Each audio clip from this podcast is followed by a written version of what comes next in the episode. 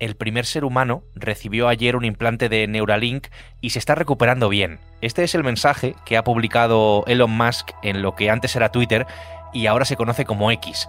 A lo que se refiere el multimillonario, que es dueño de X y de Neuralink, es a un chip cerebral que su compañía acaba de implantar a una persona por primera vez. De la polémica a las aplicaciones reales. Este es el chip de Elon Musk. Soy Javier Atard y hoy es miércoles, es 31 de enero. El Mundo al Día, un podcast del mundo. Hello, everybody.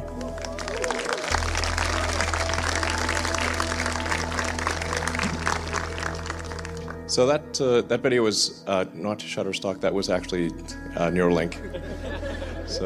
Neuralink se fundó en 2016, pero no fue hasta 2019 cuando Musk, después de mucho secretismo, informó sobre la tecnología que estaba desarrollando la empresa.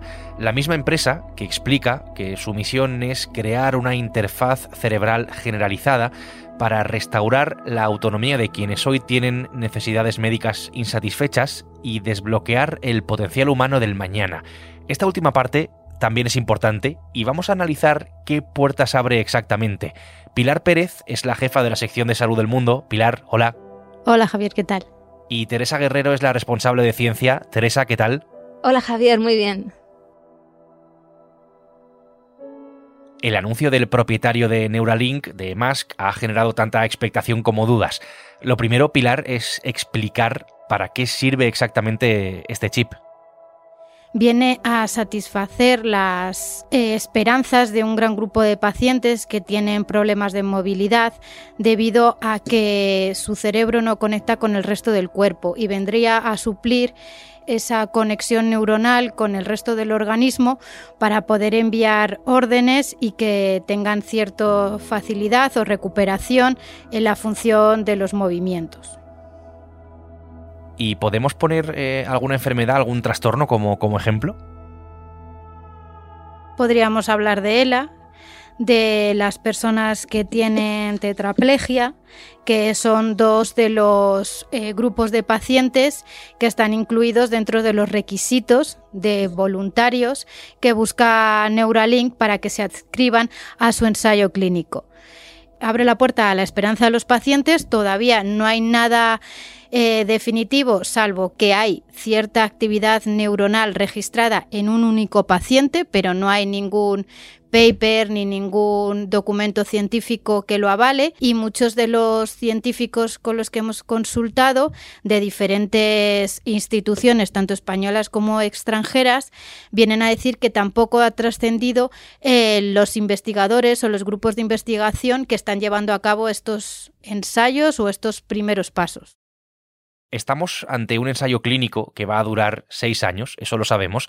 Lo que ha hecho Neuralink con este primer implantado es colocarle 64 electrodos en una parte concreta del cerebro mediante un robot, un robot eh, quirúrgico diseñado para llevar a cabo esta operación de colocar un chip, este chip, en este caso muy pequeño, de 23 por 8 milímetros no es muy grande, tiene un mayor control sobre el número de neuronas que no tienen otros, pero tampoco podemos saber si porque tenga esa mayor extensión sobre un mayor número de neuronas que tienen otros implantes que ya se han anunciado y ya tienen ensayos clínicos registrados, sabemos si es más eficiente o no o si tiene cierta seguridad o no.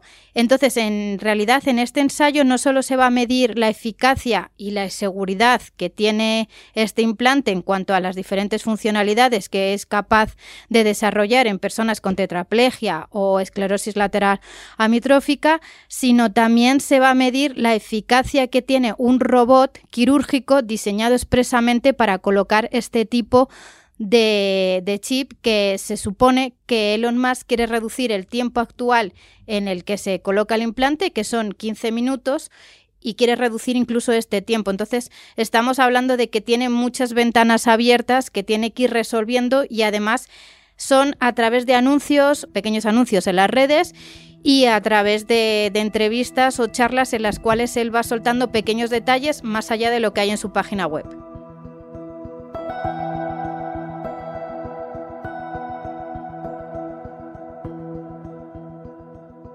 Este es el primer chip cerebral que implanta, en este caso Neuralink, pero no es el único chip cerebral que existe. Antes, Teresa, y eso tenemos que contarlo también, ya existían otros implantes de este tipo. Sí que ha habido desde hace ya bastantes años, varias décadas en realidad, eh, pues distintas empresas y muchos centros de investigación están centrados en desarrollar este tipo de, dispositivos, de, implantes cerebrales, porque mm, hay que recordar que básicamente la actividad del cerebro es eléctrica y para registrarla, para medirla, se pueden usar dispositivos electrónicos, ¿no? Al igual que para procesar esa actividad eléctrica, pues se usan modelos computacionales y también inteligencia artificial. Así que es un campo que es muy propicio para este tipo de estudios. Así que mm, se han hecho ya ensayos clínicos porque todas las pruebas que se han hecho siempre han sido en el marco de, de un ensayo clínico, es decir, una investigación encaminada a tratar enfermedades o a mejorar la calidad de vida de los pacientes. Con lo cual entiendo, Teresa, que la novedad eh, en este caso, en el de Neuralink y en el de Musk, está en las aportaciones eh, que consigue su dispositivo en comparación con los anteriores. Sí, todos estos implantes que se, han, que se están desarrollando e implantando desde diferentes centros de investigación y empresas, pues tienen casi todos ese objetivo común, pero eh, utilizan distintas tecnologías, diferentes tipos de electrodos que tienen distintos tamaños y distintos materiales. Este chip que ha desarrollado la empresa de Elon Musk no es el primero, pero sí que tiene ventajas y se considera pionero por varias razones. Me comentaba algunas Lisette de la Prida, que es directora del Laboratorio de Circuitos Neuronales del Instituto Cajal, que es el, centro más antiguo y el mayor centro de investigación de neurociencias en España, y me decía que este implante es mucho más pequeño que otros que, se han desarrollado, es decir, son líderes en miniaturización, que es algo muy importante cuando estamos hablando de, de implantes para el cerebro, y también presentaba ventajas en lo que respecta a la gran cantidad de información que puede leer de nuestro cerebro. Hay que tener en cuenta que está integrado por una especie como de, hilos muy muy finos, que son más finos que el cabello humano. Y, mm, por decirlo así, esto sería la escala que tienen las neuronas. Este mismo chip permite leer, por decirlo así, más neuronas que otros chips implantados anteriormente. Y por otro lado, todos los sistemas de computación que tiene la empresa de Elon Musk, pues iba a permitir eh, efectivamente poder, digamos, leer una mayor parte del cerebro. Entonces eso sí que es una ventaja. This morning, a brain chip has been successfully implanted in a human, according to Elon Musk. Desde la publicación en redes sociales de Elon Musk, medios de todo el mundo se han hecho eco de esta noticia y la comunidad científica intenta descifrar lo que significa. Digo intenta porque más allá del tweet de una especie de breve PDF, a poco más pues podemos acudir. Yo no es que sepa mucho de publicaciones científicas, pero desde luego Pilar no parece esta la forma más adecuada, de hecho parece del todo atípica de comunicar eh, algo así, ¿no? Algo de esta magnitud. De los resultados, podemos decir que sabemos bien poco, más allá de la segunda parte del tweet en la que Musk lo que viene es a decir que muestran los resultados una prometedora detección de picos neuronales. No sabemos nada, a los científicos, a la comunidad científica le incomoda este tipo de anuncios porque uno de ellos me ponía el ejemplo de que si ellos dicen que han curado a X mm, parapléjicos en, el hospital, pero no te voy a contar ni quiénes son, ni cómo están, ni qué he utilizado. Nadie le cogeríamos el teléfono a ese científico, ni nadie pondría el mismo foco que ponemos sobre Musk. Sabiendo eso, em, ¿hay algo más detrás de este anuncio? Quiero decir, ¿persigue algún que otro fin? Muchos científicos lo que nos han dicho y muchos tampoco han querido dar nombres por no posicionarse, pero lo cierto es que creen que esto es una jugada de marketing, es publicidad pura y dura y les cuesta creer que estemos dando pábulo a este tipo de, de anuncios sin un respaldo científico y sin conocer los detalles.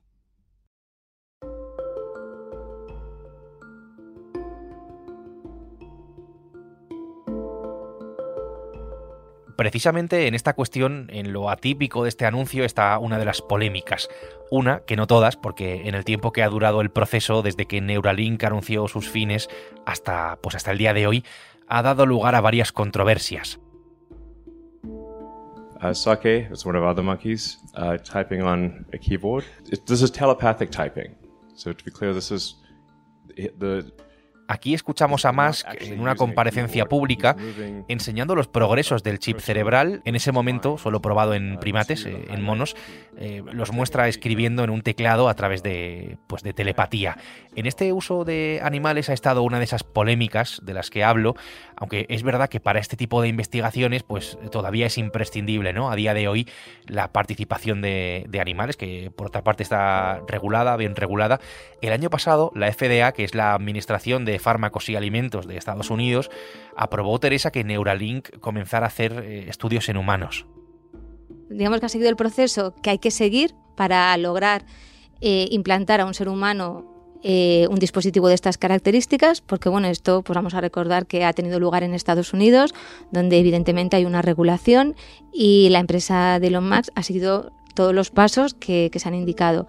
Pero es verdad que ha sido un proceso polémico, porque pues antes de probar cualquier dispositivo o también o cualquier medicamento en humanos hay que seguir un proceso previo. En este caso, pues incluye la experimentación en animales que no son solamente ratas y ratones, sino que también son mamíferos, son cerdos, son primates y ovejas. Y digamos que el desarrollo de este dispositivo pues, ha estado ensuciado por una investigación federal. La conocimos en diciembre de 2022, cuando la agencia Reuters reveló pues, esas denuncias que había habido por parte de trabajadores y trabajadores de la empresa.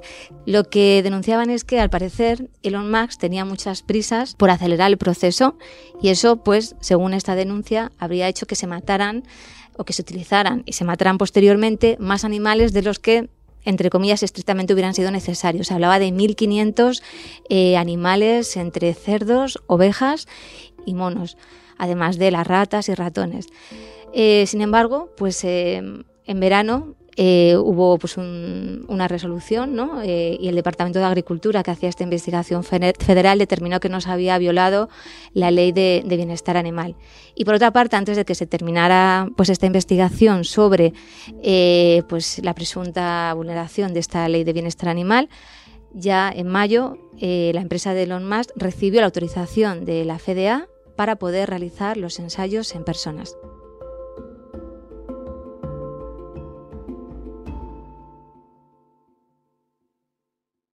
Si uno acude a las bases de Neuralink, pues lo que puede hacer es comprobar lo que dice la misma empresa. Las interfaces cerebro-ordenador tienen el potencial de mejorar vidas. Queremos llevar esta tecnología del laboratorio a los hogares de las personas. El chip Pilar puede ir, eh, por lo que vemos, mucho más allá de las aplicaciones médicas o de todo lo que tiene que ver, eh, pues precisamente con la salud. Esa es otra de, las aplicaciones que busca Max, que es que con la implantación en personas sanas, que será bastante complicado, podamos controlar el móvil o incluso algunos de sus vehículos, en este caso el Tesla. Pero todo eso tiene otro tipo de implicaciones éticas de, futuro que yo creo que de momento simplemente son deseos. Claro, la interfaz, pequeño detalle, se llama telepathy, telepatía en español, ese es el nombre que, recibe. Esto, Teresa, abre una serie de puertas que van, no sé, más encaminadas a la mejora de las condiciones de los seres humanos que a lo que tiene que ver, pues, eh, estrictamente con la salud, con el debate, eh, por supuesto, ético correspondiente. Sí, nos sorprende que lo diga Elon Musk, ¿no? que es ese visionario ¿no? que quiere viajar a Marte, que él mismo está dispuesto a subirse a su nave espacial cuando la tenga lista para colonizar otro planeta. Y bueno, pues eh, no es el único, digamos, gurú tecnológico que habla de todas esas aplicaciones futuristas que pues tendrían su origen en implantes cerebrales. Puede ir desde el control del teléfono con la mente a otras cosas también más atrevidas, como por ejemplo pues la que proponía o propone Kevin Gorwitz, que es un profesor de la Universidad de Reading. Él se hizo famoso porque inauguró el proyecto Cyborg, ¿no? Y fue pues la primera persona que se implantó eh, un implante, en este caso en el brazo, para controlar pues luces, etcétera.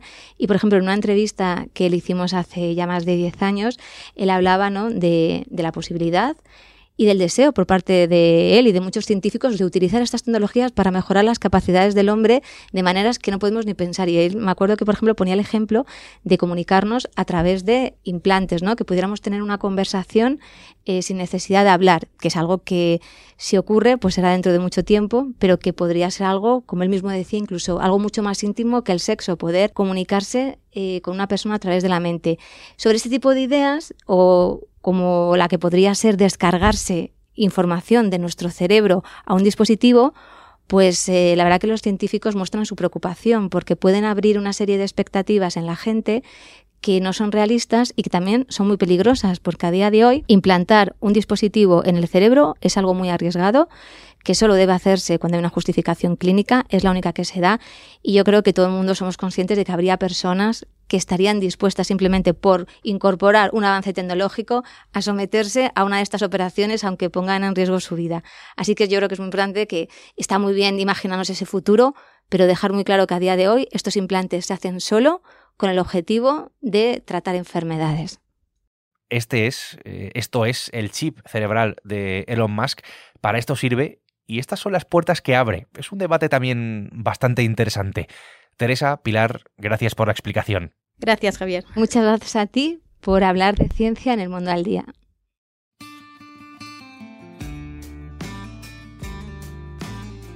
Pilar Pérez y Teresa Guerrero han hecho posible este episodio de El Mundo al Día, un podcast que puedes escuchar todos los días en elmundo.es, en la web del mundo y en las principales plataformas de audio, donde además, ya lo sabes, tienes la opción de suscribirte. Mañana será jueves y aquí estaremos con una nueva historia. Hasta entonces, gracias por estar al otro lado y saludos de Javier Atard.